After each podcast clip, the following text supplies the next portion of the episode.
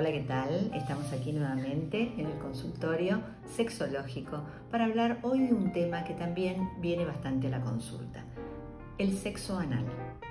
Sabemos que el ano es una zona erógena por excelencia, al igual que las mamas, el cuello, la vulva, los genitales, el pene, la, cara interna de los muslos. El ano es una zona que tiene mucha sensibilidad y que su estímulo produce fuertes sensaciones placenteras.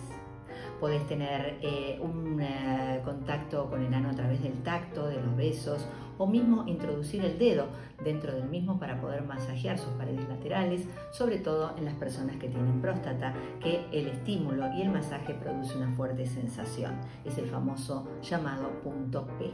Cada vez que introduzcas el dedo dentro del ano, trata de hacerlo con un guante o si no, lavarse bien después las manos para no llevar los gérmenes que habitualmente están en el intestino a otras partes del cuerpo. Sobre todo si estás con una persona que tiene vulva, en la cual es muy probable que si llevas gérmenes del intestino a la vagina se produzca un flujo o una infección desagradable. Cuando vayas a querer tener relaciones anales por penetración, ahí la cosa es diferente porque si vos querés poner un juguete o un pene dentro del ano, tenés que tener en cuenta que el músculo que rodea la entrada del orificio anal es un músculo estriado cerrado a manera de esfínter, a diferencia de los músculos vaginales que en la entrada de la vagina se separan y permiten un espacio para que la penetración sea placentera e indolora. Pensemos que el esfínter del ano está así cerradito y bien eh, mantiene bien cerrado el orificio porque precisamente impide que la materia fecal caiga desde adentro hacia afuera.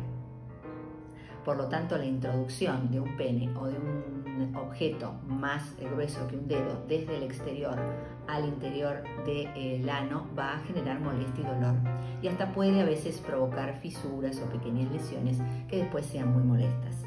La recomendación entonces es que si vas a optar por utilizar la práctica de la penetración anal, primero hagas una buena dilatación de ese esfínter, que lo puedes hacer con el dedo o con algún juguete, muy lentamente, con un masaje, con una muy buena cantidad de lubricante para que ese músculo se vaya relajando y vaya eh, aceptando la penetración de un objeto de un diámetro mayor al de un dedo.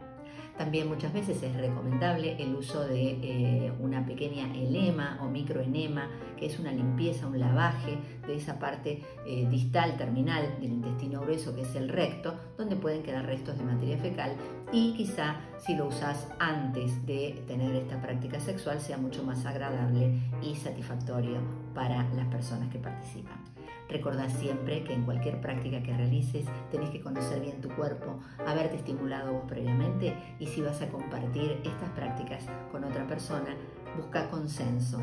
El consentimiento es lo que nos permite poder disfrutar libremente de nuestras relaciones sexuales. Y siempre cuídate, usa barreras de protección, preservativo o barreras de látex. Bueno, espero que les haya sido de utilidad este video y nos vemos en la próxima consulta de Consultorio Magirena.